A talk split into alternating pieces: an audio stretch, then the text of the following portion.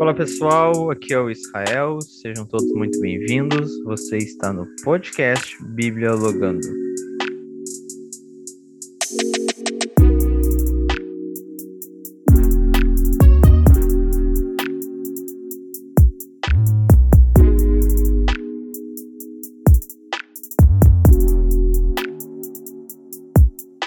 Pessoal, tudo bem com vocês? Eu espero que sim. Nós estamos iniciando mais um Bibliologando Podcast, seu podcast sobre diálogo das Escrituras, né, onde nós conversamos sobre diversos assuntos das Escrituras, daquilo que a Bíblia nos fala e nos apresenta.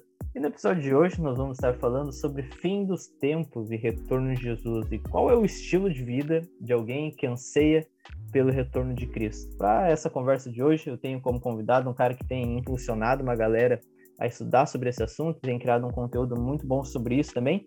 Eu tenho o prazer de ter aqui esse amigo irmão em Cristo. Seja muito bem-vindo, Daniel Esteves, se apresente aí para a galera poder te conhecer. E aí, gente, tudo bom? Boa noite, bom dia ou boa tarde, não sei quando você está ouvindo isso. Eu sou Daniel Esteves, de Itajaí, Santa Catarina, ah, professor de escatologia, noivo da Sarão, por enquanto.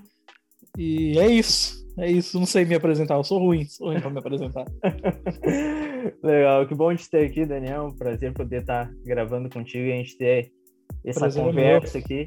É, de um assunto que eu sei que tu é apaixonado por isso e eu também gosto demais de falar sobre isso, né? E que bom a gente poder falar então sobre fim dos tempos e o retorno de Jesus. Então, para a gente já conversar, já começar a nossa conversa hoje, eu queria já que tu falasse para nós, então, o porquê é importante estudar fim dos tempos, o porquê é importante estudar escatologia, né? Qual, qual é a importância disso? Uhum. Cara, é, uma das coisas que a galera mais entra em parafuso e, é, e é uma. É, e a galera mais fica perdida é quando a gente fala sobre a importância do fim dos tempos. Por quê? Primeiro, porque as pessoas falam que não é importante, mas vivem como se fosse. Então, o discurso delas é diferente da prática. Então, por exemplo, assim, é, a escatologia ela tem quatro linhas principais, né? Três principais e uma vertente. E essas três linhas elas pensam diferente quanto ao milênio, né? Os mil anos. É, e a linha que é mais seguida no Brasil é o dispensacionalismo, que é a linha que uh, deixados para trás, né? Que a gente conhece por deixados para trás, uh, arrebatamento secreto, do nada todo mundo some, igual o estalo do Thanos, aquela parada do se Jesus voltar, esse carro ficará desgovernado. Uh, e é a linha que a galera mais segue, né? Talvez quem está ouvindo é dessa linha que acha que Jesus vai voltar a qualquer momento. Essas pessoas, não só dispensacionalistas, tá? mas no geral, as pessoas que. O, o cristão ele não fala que escatologia é importante, ele nem sabe o que é escatologia. E quando você pergunta para ele, ele fala assim: não, não importa quando, o importante é que Jesus vai voltar. Mas no mesmo dia, esse cara, ele falou pro seu filho assim: ó oh, filho, pede perdão, porque vai que Jesus volta e você fica. Então, escatologia é meio que importante, que se Jesus voltar e você não pedir perdão, você vai ficar. Então, o que, que eu tenho que fazer? Pedir perdão me reconciliar cara, eu vou pedir perdão lá para aquele cara, porque vai que Jesus volta e aí eu fiquei meio brigado com o cara. Então, poxa, então na visão dispensacionalista, estamos vendo que é importante. Na visão amilenista, que é maioria entre os reformados, existe também uma volta iminente e eles creem que nós já estamos no milênio. E eles são pessoas que cost... normalmente costumam dizer, cara, não importa, a ordem dos produtos não altera o, o valor final dele. Só que, só que eles vivem também as suas vidas em comunidade e, e tudo mais, e, e, vivendo suas vidas normais, mas também com uma volta iminente de Jesus e sempre naquela, cara, a gente não sabe como é que vai ser o dia de amanhã, porque vai que Jesus volta. Então o diálogo sempre é esse, cara. Daqui a 50 anos, se Jesus não voltar, tal coisa vai acontecer. No pós-milenismo, que é a visão mais triunfalista e otimista, que mostra que o reino de Deus ele vai se expandir e que as pessoas vão ser evangelizadas e que Cristo vem para uma terra cristianizada, o que se fala é, cara, a gente precisa pregar o evangelho para que então Cristo volte prega o evangelho a todas as nações e então virá o fim. Então, poxa, então existe um porquê, que é pregar o evangelho. Para quê? Para que então venha o fim. E no pré-milenismo, né, histórico, que é a linha que eu sigo, existe essa ideia do estar pronto, porque as coisas vão piorar e, e Deus, Jesus, né, Deus Filho, quer encontrar uma noiva madura, logo nós precisamos de maturidade e isso só vem com preparação. Então, é, é, estudar o fim dos tempos é importante, porque independente daquilo que você acredite no final, por mais que você fale que não é importante, isso muda a forma como você vai viver.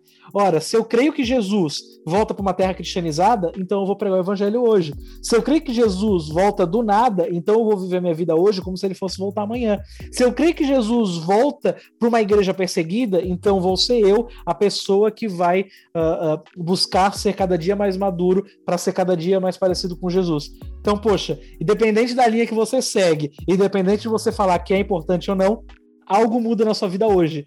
Então, essa é a grande importância do fim dos tempos a mudar a sua vida hoje. Eu costumo dar de exemplo que se a gente está andando numa rua e você vai atravessar a rua e eu falo, cara, Israel, se você atravessar agora, você vai ser atropelado. Logo, você não atravessa, porque você sabe o que vai acontecer se você atravessar. Dessa forma, a gente vê a profecia do fim dos tempos. Se a gente sabe o jeito que vai acontecer, então a gente toma atitudes no agora para não ser atropelado, para não ser pego de surpresa. E Jesus ele usa isso, né? Ele fala, cara, vigiem e orem para que esse dia não pegue vocês de surpresa. Então essa é a grande importância do fim dos tempos, não ser pego de surpresa e viver nossa vida hoje pensando no amanhã, pensando no futuro. Essa é a maior contribuição de entender a escatologia. Legal, e até porque também escatologia faz parte é, do plano de Deus por completo, né? Se nós formos ver.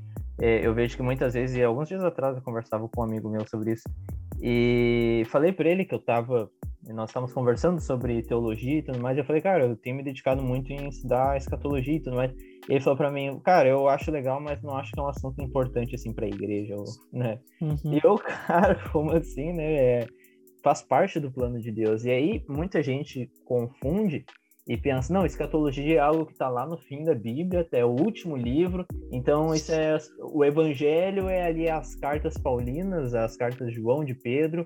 E como Apocalipse é o último, é um bônus que aparece, né? Afinal de contas, daí vem uma galera mais dispensacionalista.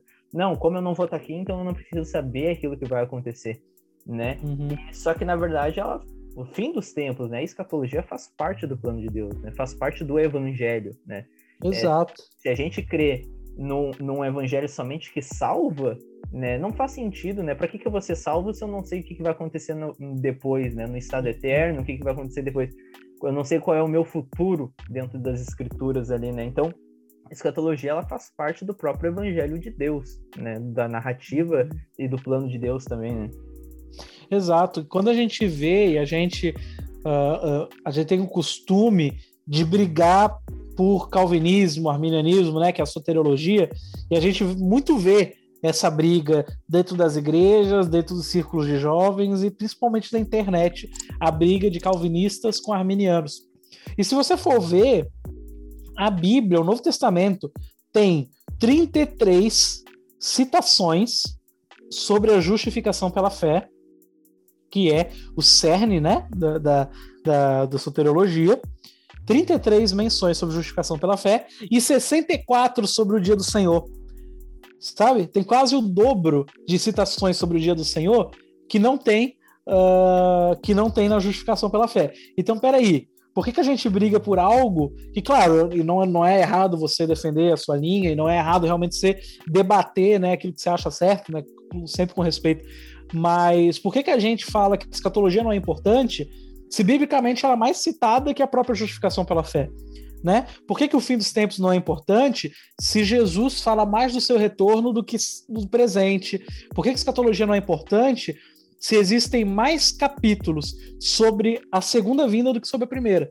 Então, poxa, a gente para e pensa assim: caraca, mano, sabe? Tem muita coisa sobre escatologia para a gente ter que ouvir que não é importante pra gente ter que ouvir que não é essencial, e principalmente pra gente ter que ouvir que, cara, é, é, ninguém sabe, sabe, é, tem anos de estudo e ninguém chegou a uma conclusão, então é melhor deixar para lá. Tipo, poxa vida, existe algo nas escrituras e as escrituras nos apontam para isso, né? O próprio sermão profético de Jesus, lá, Mateus 24, Lucas 21 e Marcos 13, cara, é Jesus falando do seu retorno.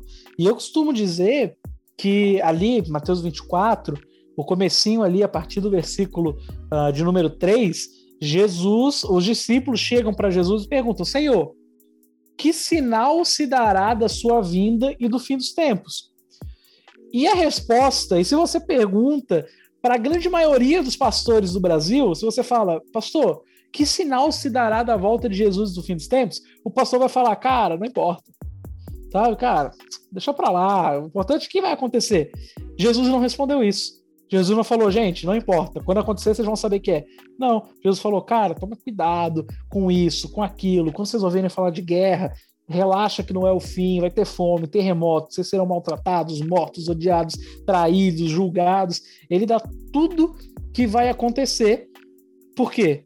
Porque essa pergunta foi feita. O que, que vai acontecer? Jesus fala, isso vai acontecer. Então, é muita imprudência da nossa parte. E claro que escatologia né, é um assunto complicado, não é um assunto mais fácil da Bíblia, é um assunto complicado. Mas ele foi por muito tempo rejeitado, por muito tempo deixado de lado. Sendo que a Bíblia cita muito mais escatologia do que outro assunto, e sendo que o próprio Jesus ele ensina sobre isso. Então, cara, se você quiser ficar só com as palavras de Jesus, você já tem escatologia, sabe? Você já tem escatologia. E isso sem contar, né, é, toda a questão de, cara, Daniel, Isaías, Salmos, Apocalipse, toda a literatura, é, né, que vem realmente de Apocalipse. Quando Judas cita o profeta Enoque, que nem é cânon bíblico, mas quando Judas cita Enoque, ele cita a volta de Jesus. Sabe? Algo estava acontecendo ali. O próprio, é, não sei se era Enoque de verdade, mas o escritor do livro de 1 Enoque já falava da volta de Jesus, que ele vem com milhares dos seus anjos. Então Judas ele usa isso de exemplo. Paulo, quando ele fala, ele, ele é muito enfático quando ele fala para a igreja de Tessalônica, ele fala: gente, não é preciso que eu ensine vocês de novo, vocês já estão cansados de saber como é que vai ser. Ou seja, se Paulo fala que ele não precisa dar mais instrução, ele não fala assim, gente, eu não vou explicar porque não importa. Ou, gente, eu não vou explicar porque eu deixo para outro dia. Não, ele fala assim, ó, gente, eu não vou explicar de novo porque eu já expliquei demais.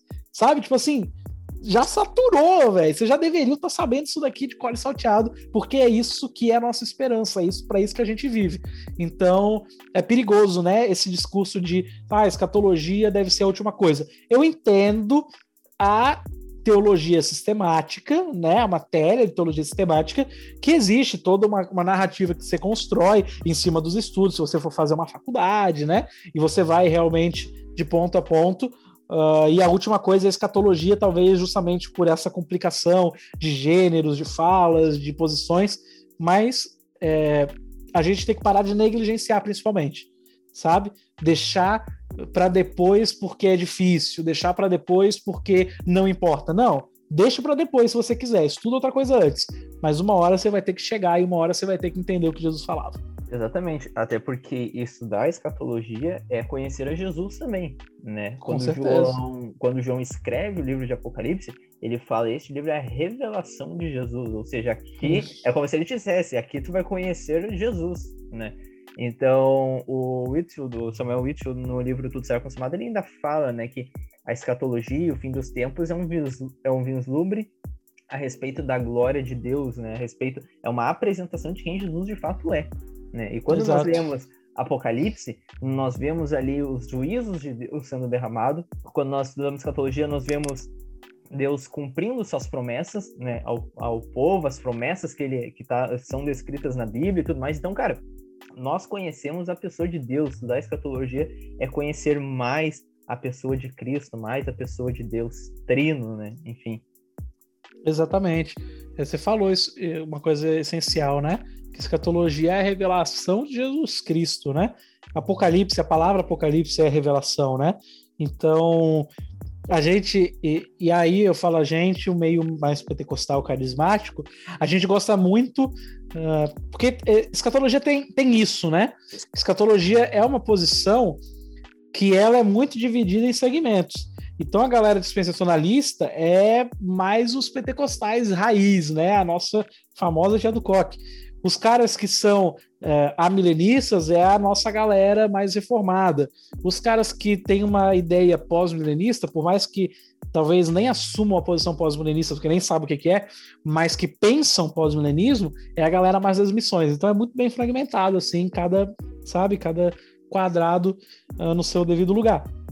E a galera, uh, a galera dispensacionalista, pentecostal, carismática, tem essa nuance da revelação, né? Que é sempre um mistério, que é sempre uma profecia. E, cara, Apocalipse nada mais é do que a grande profecia do fim, né? Então, uh, quando, quando falam, ah, Dani, ora para aquela pessoa, profetiza sobre aquela pessoa, dá vontade de falar, cara, eis que vi novos céus e nova terra, e não haverá mais choro, não haverá mais dor, nem morte, ele enxugará dos nossos olhos toda lágrima, e é, o seu rosto brilhará como o sol. Então, assim, é, isso é profecia, velho. Então, entender Apocalipse é entender a revelação dessa grande profecia, e é algo que a gente quer saber o significado do sonho que tem o não sei o que do não sei o que lá, a gente quer saber o que, que o profeta disse quando falou com uma voz mais grossa, assim, mas a profecia bíblica a gente não gosta, tá ligado? A profecia bíblica a gente olha e fala, não, isso daí deixa para outro dia. Poxa, é a grande revelação, né? Exatamente, né? E a Bíblia toda aponta para isso, né? A Bíblia toda, os profetas apontam para isso, né? A Bíblia inteira. Então, é, não tem como a gente estudar o Evangelho, o Evangelho de forma completa, a gente ler e entender o Evangelho de forma completa, sem citar o retorno de Cristo, sem falar sobre isso, né? Com certeza. E eu, eu até acho muito legal no Samuel Whitfield, ele fala isso, que na China, um grupo de missionários chineses foram pregar lá, e quando eles foram pregar, é, falaram que o Jesus que retornaria, né, o Deus que viria para o povo ali, ele viria e livraria eles de todo mal. Né? Fala que ele não deixaria passar por tribulação, e é legal que ele narra que logo em seguida uh, começa a Revolução Chinesa e começa a perseguição contra a igreja. Então, aquele grupo de cristãos, aquele grupo de pessoas de, da igreja, né, que acreditavam num Deus que não permitiria que eles passassem por tribulação, acabam se desviando, acabam se sendo desencorajados, enfim, né, porque aprenderam de uma forma errada.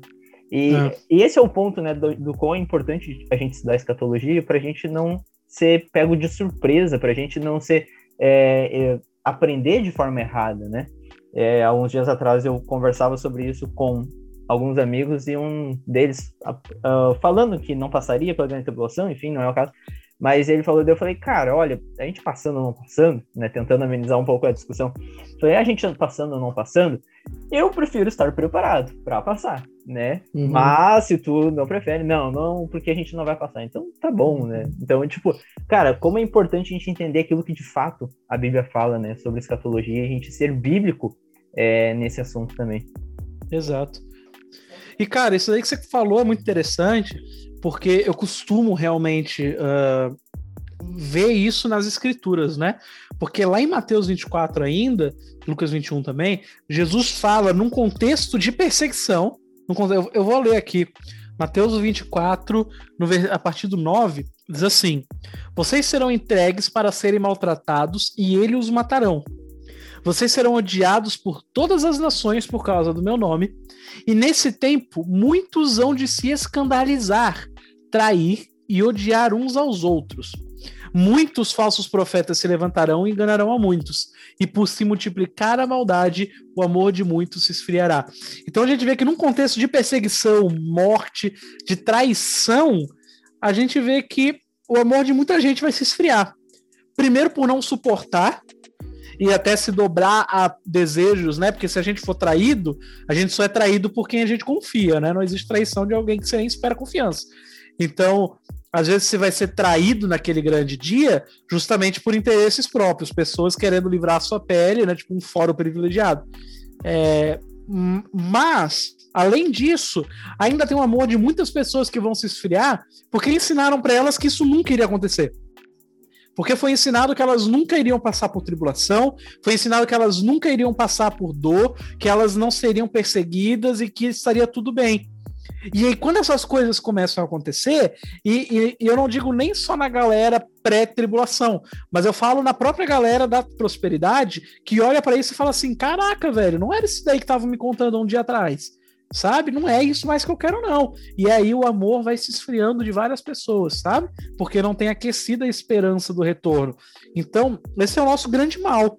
O nosso grande mal é a gente ser catastrófico. A gente fica pensando na grande tribulação, não na esperança, sabe? Então, qual que é o grande cerne da tribulação? É que logo em seguida a tribulação daqueles dias, nós veremos no céu o sinal do Filho do Homem. E todo olho verá o Filho do Homem vindo com poder e grande glória. Então, cara, esse é deve ser o cerne da parada, sabe? Não, tipo assim, cara, a tribulação vai ser tipo, não, a tribulação vai ser horrível, sabe? Nunca houve, nunca haverá na história algo tão grande quanto a grande tribulação. Então a gente precisa estar tá pronto e sempre olhando que, tipo, cara, falta três anos e meio, eu vou suportar, eu vou aguentar e Jesus vai voltar, sabe? Esse é o grande cerne da, da parada, né? E o, o pré-tribulacionismo, né, cara? O pré-tribulacionismo tem um problema, que ele não existe, sabe? É, é, é, esse é o grande problema. E eu acho que é a única posição que a gente pode falar com convicção que não existe, sabe? Porque todo pós-milenista, amilenista e pré-milenista histórico, todo mundo crê que a gente vai passar pela tribulação que Jesus volta depois da tribulação, na verdade. Todos. Só uma linha em especial criada no século XVIII. Só eles creem que é diferente. Entende? Aí você procura na Bíblia, você não acha. Você acha, na verdade, Jesus falando. Logo em seguida da tribulação aparecerá o Filho do Homem. Então é, é, é bizarro, né? É, o pós-milenismo, ele crê, e o amilenismo, ele crê que a grande tribulação foi no ano primeiro, no século primeiro, nos anos 70. Ou seja, já passou. Então Jesus volta após a tribulação, porque ela já foi. Nós cremos que Jesus volta após a tribulação do futuro. Os caras creem que Jesus volta antes. Os únicos que acham que Jesus volta antes. Então, isso é muito estranho, né? É, é, é muito. É muito. Não tem como ser levado a sério uma posição que não respeita nem a ortodoxia geral, né? De pessoas que vieram desde os ensinos apostólicos sabendo que a gente vai passar por uma tribulação. Essa é, esse é o grande mal do pré-tribulacionismo no geral. É, e eu costumo dizer, cara, que a pessoa que, que concorda com o pré-tribulacionismo, ela é muito egoísta. E geralmente é, o, o, brasileiro tem uma facilidade muito maior de acreditar pelo simples fato de, do brasileiro hoje não sofrer perseguição, né? Muito, né? Então, por exemplo, Cara, porque o, qual é o maior argumento, né, dos brasileiros em falar nessa posição? É, não, Deus jamais deixaria sua noiva sofrer aqui na Terra. Não, beleza. Mas vamos olhar então na história da igreja. Os apóstolos uhum. sofreram. A igreja primitiva sofreu, né? Agora vamos olhar no nosso contexto hoje. A igreja na China é perseguida, né? Ao, de, é. ao, ao redor do mundo, várias igrejas são perseguidas. Somente os brasileiros, a igreja brasileira, de fato, não é perseguida. Então, Deus não deixaria a sua igreja sofrer, mas qual igreja? Os brasileiros? Porque ao, de, uhum. ao, redor do mundo, uma grande parte sofre. Na história da igreja, na narrativa bíblica, muita gente sofreu e foi perseguido, sofreu grande tribulação. O povo de Israel, os profetas, olha o próprio Daniel, foi lançado na cova dos leões para adorar a Deus, enfim. Os apóstolos, os próprios discípulos de Cristo os cristãos, os médio-orientais, né? É o que eu costumava dizer até no começo dessa minha caminhada escatológica, há quatro anos atrás, eu costumava dizer, cara, como assim? Chega para um cristão médio-oriental e fala assim, cara, você acha que Jesus volta antes ou depois da tribulação? Ele vai, vai falar, caraca, mano, não é tribulação suficiente, sabe? Tipo, vai ter mais? Na moral?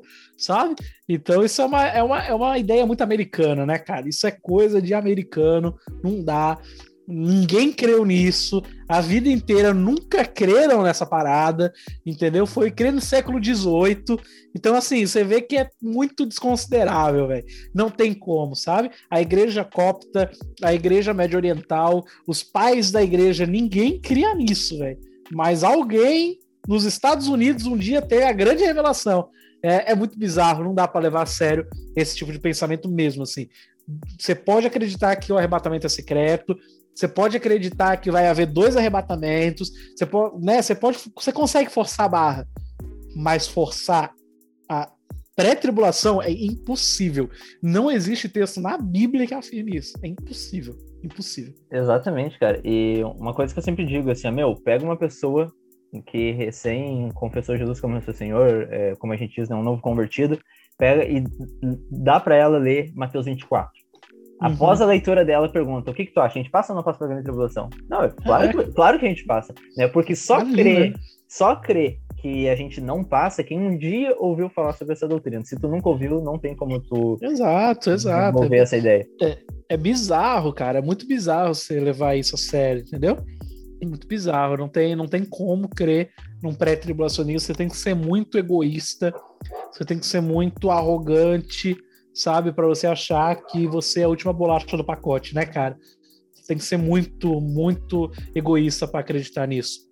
Eu, eu, eu, eu, eu, respeito todas as opiniões. Eu ontem mesmo, cara, tava dando uma aula na Jocum sobre pós-tribulacionismo, perdão, sobre pós-milenismo, que nem é a linha que eu sigo, sabe? É, é, eu acho que é a mais distante do que eu sigo. Eu tava dando uma aula normal, tenho amigos amilenistas, eu leio literatura milenista, uh, fui criado numa igreja dispensacionalista, tenho literatura dispensacionalista, aprecio muito os dispensacionalistas, mas, cara, pré-tribulação é impossível, não tem como ter diálogo, velho. Porque você fala assim, não, beleza, mas onde tá escrito?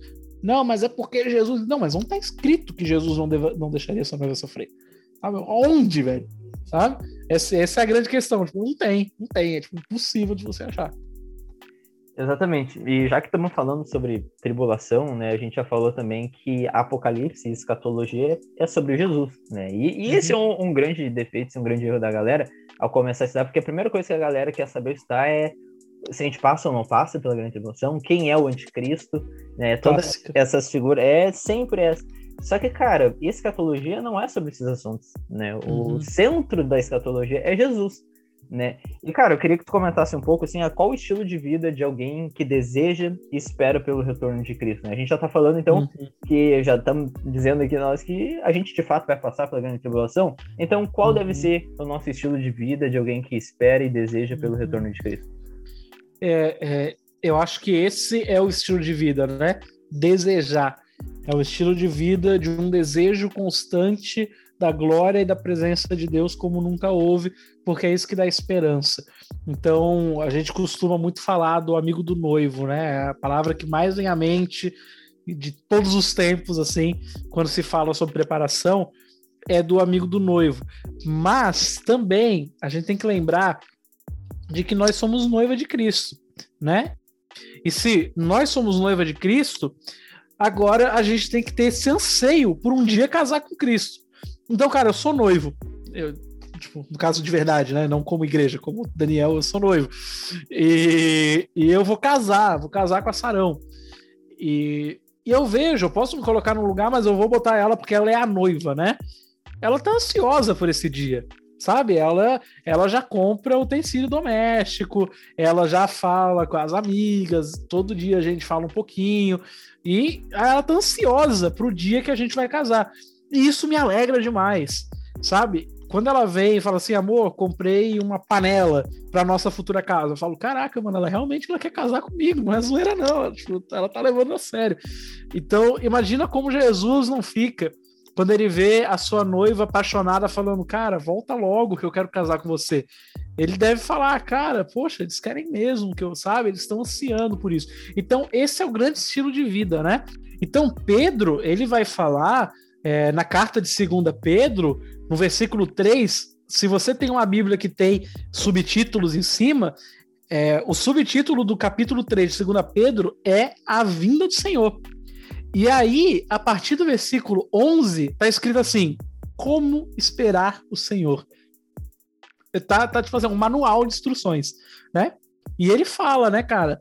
Uma vez que tudo assim será desfeito, vocês devem ser pessoas que vivem de maneira santa e piedosa, esperando e apressando a vinda do dia de Deus. Então, poxa, o que, que a gente tem que fazer? Viver em santidade e em piedade.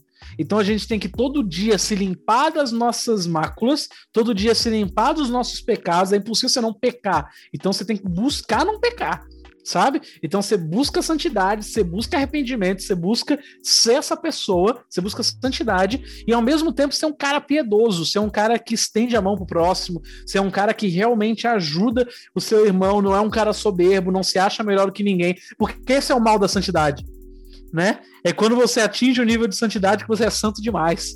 Sabe? Você se acha o próprio Enoque que tem que ser removido da terra, porque as pessoas que convivem com você não são tão boas, né? E aí o, o, próprio, o próprio apóstolo São Pedro ele já fala, cara, santidade e piedade. Seja santo, mas não seja melhor que ninguém, sabe? Então esse é o estilo de vida de alguém que deve uh, esperar a volta do Senhor. E daí volto aquele assunto do amigo do noivo, né? Eu já fui o amigo do noivo.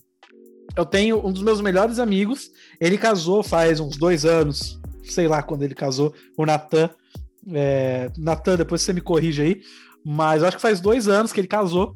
E quando a gente. E quando a gente uh, saía junto ele ainda estava noivo, era muito legal. Era muito legal. Uh, ele vendia doce na igreja, né, bombom na igreja para juntar dinheiro pro casamento dele. E eu lembro que, cara, quando ele estava ocupado com, com, a, com o ministério, com as coisas eclesiásticas, era eu que ficava lá vendendo e, e pegando a caixinha e saindo para vender e falando, cara, o meu amigo vai casar, eu quero que vocês comprem esse bombom aqui, porque meu amigo vai casar. Então essa é a parada do amigo do noivo, né? É ajudar o noivo e a noiva para que esse grande dia aconteça. E hoje o Natan, que ainda é meu amigo, né, como falando dos meus melhores amigos, vai ser padrinho do meu casamento com certeza. Uh, tipo assim, é pedido da Sara até, sabe? O cara é meu amigo, mas é minha noiva que quer eles como padrinho de casamento. E quando, e quando eu saio com o Natan, todo dia que a gente sai junto, ele fala: Ei, Dani, o casamento? Porque ele também tá ansioso para que esse dia chegue para mim. Sabe? Ele também tá ansioso para que eu viva o dia do casamento. Então, essa, esse é o grande ministério do amigo do noivo. É o cara que ajuda o, a noiva, né? No, no caso, é, é, ministerialmente falando, né? É o cara que ajuda a noiva a ser cada vez mais apaixonada pelo noivo e que ajuda a noiva a desejar o noivo e que ajuda a noiva a estar próximo ao noivo. Esse é o ministério do amigo do noivo, mas também é o cara que bota no coração da noiva esse anseio de que o Natan bota no meu. Que é o quê? Cara, quando você vai casar? E aí, o casamento? Tem data marcada? Como é que vai ser? Como é que tá? Sabe? Ele vai botando no coração aquela expectativa de que um dia eu vou casar. E ao mesmo tempo, quando eu era o amigo do noivo, eu estava ajudando esse dia a se concretizar. Então, o que é o amigo do noivo, se não alguém que ele chega para a igreja, chega para a noiva e fala de Jesus de uma forma que as pessoas não querem saber mais dos seus bens, mas eles querem saber apenas da presença de Deus. Então, o que, que o amigo do noivo faz? Ele apresenta, ele apresenta para o rico o campo de ouro, sabe? Da parábola. Um dia estava um homem, ele encontrou um, um, tesouro que ficava num campo. Ele vendeu todos os seus bens para comprar o campo por causa do tesouro. Quem é um amigo do noivo, se não um cara que fala, ei, nesse campo aqui tem um tesouro. Eu acho que você precisa vender tudo que você tem e ansiar pelaquilo que está ali dentro sabe? Então, esse é o ministério do amigo do noivo, é o ministério que a gente deve viver. Santidade, piedade, amor, justiça, compaixão, apressando e esperando a vinda do nosso Senhor Jesus, vivendo como amigos da noiva, que fazem com que a noiva olhe para o noivo e fale: "Cara, eu preciso dele o quanto antes" sabe? Eu preciso dele o quanto antes. Eu posso, eu acredito que a gente passa pela grande tribulação, mas para mim ele voltava amanhã sabe? É o Ministério da Saudade. Isso é, é, é, dessa forma que a gente deve viver. Exatamente, né? E é muito legal que quando João Batista fala né, sobre essa questão do amigo, do noivo, ele diz, ele diz lá no texto, né, que ele se enche de alegria em ouvir a voz do noivo, né? Eu acho que um dos pontos também do estilo de vida de alguém que é, espera e deseja o retorno de Cristo, né? Ele tem alegria em ouvir, ele tem um relacionamento com Deus, né? Tem um relacionamento com Jesus. E aí o fato importante é que o que ele é amigo do noivo, ele não é amigo da noiva, né? É. Porque ele pega todo o sentimento que um noivo tem pela noiva e ele tenta ah, fazer com que a noiva entenda, ele tenta uh, mostrar isso. Olha, o noivo ele chama de tal forma, ele tá ansioso, ele tenta é, impulsionar a noiva a sentir aquilo ali e desejar cada vez mais estar perto do noivo, né? Então, cara, ele tem alegria em ouvir a voz do noivo, né? E esse é um ponto importante hoje, né? Que, cara, ouvir a voz do noivo é tu ter uma vida no secreto, né? O amigo do noivo, ele tem que desejar em ouvir a voz do noivo, ele tem que ter a alegria de estar na presença de Deus, né? Isaías fala que ele, eu não lembro o texto agora que ele fala exatamente, mas que ele fala que na casa de oração há alegria, né? Isaías está dizendo que no ambiente de oração, no ambiente de relacionamento com Deus, ali há alegria, né, cara? Uhum. Então, o amigo do noivo é esse cara que tem um relacionamento íntimo com Deus, né? Íntimo com Jesus. Isso. E o que, que é ouvir a voz do noivo e se alegrar? Quando a gente ouve a voz do noivo e se alegra, qual deve ser o nosso, a, a, o nosso grande cerne agora, né? É anunciar essa voz, né? Proclamar as boas notícias de que o noivo está voltando e o noivo ele vai vir.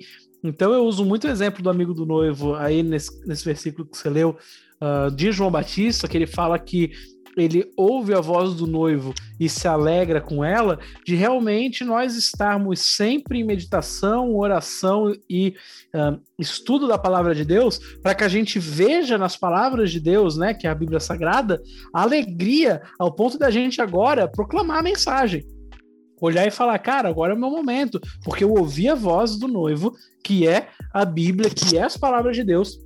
Eu ouvi a voz dele e agora eu vou anunciar o que ele está falando. E o que, que ele está falando? Que ele quer voltar, que ele quer casar com a noiva, que ele quer sua igreja pura, santa e imaculada. Então, essa é o grande cerne do plano de Deus, né? Ele criou todas as coisas para que Jesus fosse glorificado no final sabe? Só para isso que aconteceu tudo que está acontecendo. É para isso que houve a queda. É para isso que muitos reis é, se levantaram e caíram. É por isso que muitos profetas profetizaram. É por isso de todas as guerras. É por conta disso que o mundo tá do jeito que tá, só para que Jesus seja glorificado no final. Então, poxa, se o nosso noivo no final ele é o vencedor, por que, que a gente tem que ficar triste, né? Se a gente, no fim do dia, a gente vai estar junto com ele.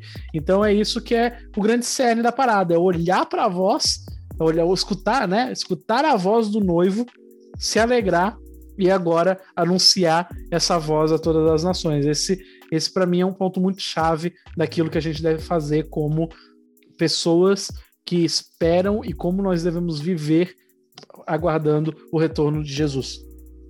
Legal, e aproveitando que tu falou até sobre esse é o nosso dever hoje, né, e anunciar, né, a consequência de nos alegrarmos e ouvirmos a voz do noivo é nós anunciarmos, né, que ele está pronto para nos buscar e tudo mais. Eu queria que tu falasse então um pouco sobre qual é o nosso papel hoje, entendendo a volta de Cristo, entendendo o quão importante é o estudo da escatologia, entendendo tudo isso, né, qual é o nosso papel nos dias de hoje? Cara, é, quando eu olho para o que o mundo tem vivido, e eu vejo que a esperança. É, é, e escatologia é isso, né? Só um adendo: escatologia é esperança. Né? No fim do dia, tudo culmina em esperança. Então, quando eu olho para o que a gente tem vivido hoje no mundo e toda a esperança que os apóstolos tinham na volta de Jesus, isso fazia com que os apóstolos realmente fossem impulsionados por essa esperança, né? É, é, é o que Jesus disse quando perguntaram para ele assim, cara, uh, os discípulos de João uh, jejuam, os seus comem e bebem. E ele fala, cara, como é que eles vão jejuar se o noivo está aqui? vai ter um dia em que o noivo vai ser tirado, então eles vão jejuar de saudade, sabe? Então, cara, o dia que o noivo foi tirado, os discípulos ficaram com saudade de Jesus. Oravam todos os dias ao ponto do fogo cair do céu e encher aquele local como um vento impetuoso. E as pessoas acharem que estava todo mundo bêbado. Era uh, pessoas com saudades de Jesus. E, e Jesus na ceia, né? Ele parte o, o ele pega o, o, suco da videira, ele pega o vinho, ele fala, né, cara, é, é, vai ser a última vez que eu vou fazer isso com vocês, enquanto eu não voltar. Um dia eu vou voltar e vou fazer isso daqui de novo, vou tomar o vinho junto com vocês. Então, quando a gente entende essa questão da esperança e da saudade, o que, que os apóstolos fizeram com isso? Pregaram o evangelho com curas, milagres e maravilhas até que Jesus voltasse. Então, o que, que a gente deve fazer no cenário de hoje, cara? E eu, eu vejo muito isso no cenário de hoje, né? Onde está, onde está a Igreja de Cristo durante a pandemia, né? Onde está as pessoas que, em vez de ficarem uh, e, e, e, entenda, né? Eu não estou relativizando nada. É claro que é uma situação muito complicada em que a gente tem vivido e tudo mais. Hoje mesmo deu, deu positivo o teste da minha mãe, mas é, e é uma situação muito complicada. Mas onde nós estamos, se não somos aqueles que deveriam olhar para essa situação e falar: cara, o mundo está ruim e o mundo precisa de Jesus. Então agora seja curado em nome de Jesus, sabe? Agora todo, toda a falta de ar que o sopro o Espírito encha o seu pulmão. Agora que todo vírus saia do seu corpo, porque em nome de Jesus seja curado, sabe? É aquela coisa, ah, onde estava Deus no Holocausto? Ué, estava salvando milhares de judeus em pessoas que se posicionaram com esperança e falaram, cara, esse ditador aí, ele não é o fim do mundo, não. Existe esperança eu vou lutar por essa esperança, sabe? O vírus não é o fim do mundo, existe esperança e a gente precisa lutar por essa esperança. Então, né, cara, onde está a igreja esperançosa nesses dias. A gente olha para a situação, a gente né, sente medo, sente temor, é tudo muito nebuloso, não sabe o que vai acontecer amanhã, mas o nosso papel agora é se levantar como uma igreja que ora, com sinais, prodígios e maravilhas, e isso tem tudo a ver com a volta de Jesus, porque isso nos mostra esperança. Cara, nós vamos orar, nós vamos curar, nós vamos batizar, nós vamos fazer discípulos, porque um dia Jesus vai voltar e a nossa esperança não está uh, na vacina, por mais que né, a gente quer muita vacina, mas a esperança não está numa vacina, a esperança não está num político, a nossa esperança não está em nenhuma dessas, desses meios, a nossa esperança está num Jesus que vai voltar. Então, se eu creio que Jesus ele volta em glória e que quando ele voltar não haverá mais doença, então prove um pouco disso. Seja curado em nome de Jesus sabe? Então esse é o estilo que a gente precisa viver, né? É desse modo que a gente precisa viver nos dias de hoje, entendendo a esperança futura de que no presente nós devemos ser é, vestígios do reino de Deus na Terra, pessoas comissionadas, né? Essa é palavra, grande comissão, pessoas comissionadas a pregar fazer milagres, maravilhas e batizar em nome do Pai, do Filho e do Espírito Santo até que Jesus volte, como foi Pedro, Paulo, João e todos os outros discípulos. Sabe? É, essa deve ser o nosso certo. Exato, e se nós é, assumimos esse papel né, de ser amigos do noivo, de comunicar essa mensagem, nós não devemos de nos apegar à nossa vida, né? Como, próprio, como o próprio João Batista pega e fala, né, que ele é um amigo do noivo, ele não se apegou com a vida dele, porque o final da vida dele é a cabeça dele numa bandeja ali, né, decapitado, enfim. Cara, ele morreu por aquela mensagem, né? Ele é. ofereceu a vida dele por aquela mensagem e assim deve ser nós. Se nós Todos temos... os apóstolos, né, morreram por essa mensagem. Exatamente, exatamente. Mas se nós temos, né, uh, essa notícia, essa boa notícia como a nossa esperança, se nós temos essa verdade como a nossa esperança, a nossa esperança está depositada em Deus, cara, nós não devemos nos apegar à nossa vida, né? Aí sim, então, né? Aí sim, então, o, o morrer é lucro né? Exato. E, sim, exatamente. A nossa esperança está depositada em Deus. Então Exato. esse é o nosso papel. Então, cara, eu, eu acredito também, né? A gente já tem falado um pouco sobre essa questão do amigo do noivo, e talvez, como tu falou, né? A galera deve estar se perguntando, ah, mas eu não sou noiva. Eu gosto sempre de dizer uma coisa, cara, a, a gente é noiva, mas alguns Deus tem escolhido para ser amigo do noivo. A noiva uhum. é aquela que vai receber Jesus.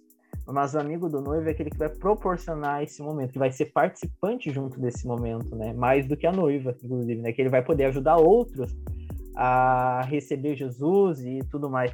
Então, cara, alguns querem só receber, alguns querem só ficar ali, tá, eu vou só aceitar Jesus, não quer, mas outros Deus tem despertado para impulsionar pessoas, para ensinar pessoas, para despertar o desejo de estar mais perto de Jesus, né, cara? E esse é o nosso papel hoje, é impulsionar outras pessoas a terem a sua esperança, não num político, não somente na vacina, né, como tu falou mesmo que a gente queira, não nisso, mas a nossa esperança deve estar em Deus, né, deve estar no retorno glorioso dele, na consumação de todas as coisas, né? Isso, exato, perfeito, perfeito, porque nós não vivemos para essa atual era, né? O problema é que a gente não olha o amanhã com, com esperança a gente olha o amanhã com problema, a gente olha o amanhã com tragédia, que é o que eu falei no começo, a gente é muito trágico. Mas no fim do dia, a gente só precisa olhar para amanhã com esperança. E quando você olha para amanhã, você desapega de tudo. O seu campo, falar, cara, tem um tesouro ali dentro que vale mais que tudo que eu tenho aqui. Então eu vou vender tudo que eu tenho aqui, porque eu vou pegar aquele tesouro lá dentro. Poxa, então a gente começa a viver olha que, cara, embora a gente é livre de todo mundo, a gente se faz escravo de todo mundo para que a gente possa anunciar que essa mensagem do amanhã é muito melhor que a de hoje, sabe? Porque já não importa mais ser livre ou ser escravo, o que importa é que o amanhã vai chegar. E eu só quero estar nesse amanhã. Então, é, é essa a nossa esperança, cara. Eu gosto da palavra esperança. Eu quero que o nome da minha igreja seja esperança. O nome da minha filha vai. O dia que eu tiver uma, né? O nome da minha filha, o dia que eu tiver uma filha, vai ter é, a ver com esperança. Então, cara, é a palavra que eu acho que mais segue a minha vida, a esperança. E eu acho que é nisso que a gente tem que se basear todos os dias. Amém, é isso aí, cara. Então, Galera, é isso. Daniel, muito obrigado, né? Que isso. todos que estão nos ouvindo aí possam é, ter né, esse assunto, é, ter a sua esperança voltada diretamente para Jesus, né? Eu queria muito te agradecer por esse tempo de conversa aí que teve com a gente, que tu disponibilizou esse espaço aí, muito obrigado. Espero que a galera tenha curtido e tenha se animado, né, com esse assunto. Eu queria deixar aí para te fazer a tua saudação final aí e a gente já ir finalizando. De bola. Cara, obrigado também por esse espaço para poder compartilhar essa mensagem que queima tanto no meu coração. Espero que a galera que esteja ouvindo realmente seja despertada. O grande cerne uh, de toda essa mensagem é amar a Deus, né? Nós fizemos isso porque amamos a Deus.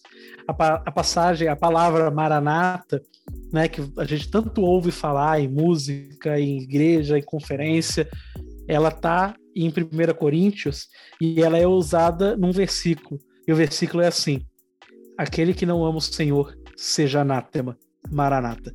Então, cara, então o que é maranata, senão a gente ter que amar o Senhor para não ser considerado anátema, né? Então esse é o cerne da nossa mensagem, amar a Deus acima de todas as coisas. Então, por eu amar a Deus, eu quero que ele venha morar na terra. Por eu amar a Deus, eu vou me purificar para estar pronto para que ele more na terra. Por eu amar a Deus, eu quero que seu filho se case conosco e que ele o próprio Deus, o Pai de Jesus, desça na terra e habite entre nós. Então, cara, o grande cerne do fim dos tempos é a presença de Deus manifesta, verdadeira, literal e terrena. Esse deve ser a nossa esperança. Muito obrigado, meu amigo. Espero que uh, tenha sido um, um papo legal. Espero que as pessoas tenham gostado. E é isso, cara. Maranata. Aquele que não ama o Senhor, seja anátema. Maranata. Amém, cara. Eu brinco com os meus amigos às vezes que quando o Paulo falou isso, parece quando a gente fala e sai correndo, sabe? Tipo, falou e já saiu correndo na mesma hora, assim, pra nem ver o que, que vai dar. Brincadeiras à parte, cara, muito obrigado. E é isso aí, galera. Deus abençoe vocês. É, compartilhem com seus amigos esse podcast. Se você está ouvindo pelo Spotify, compartilhe no Instagram, marque a gente lá. E é isso. Até a próxima e que Deus abençoe todos vocês, em nome de Jesus. Valeu.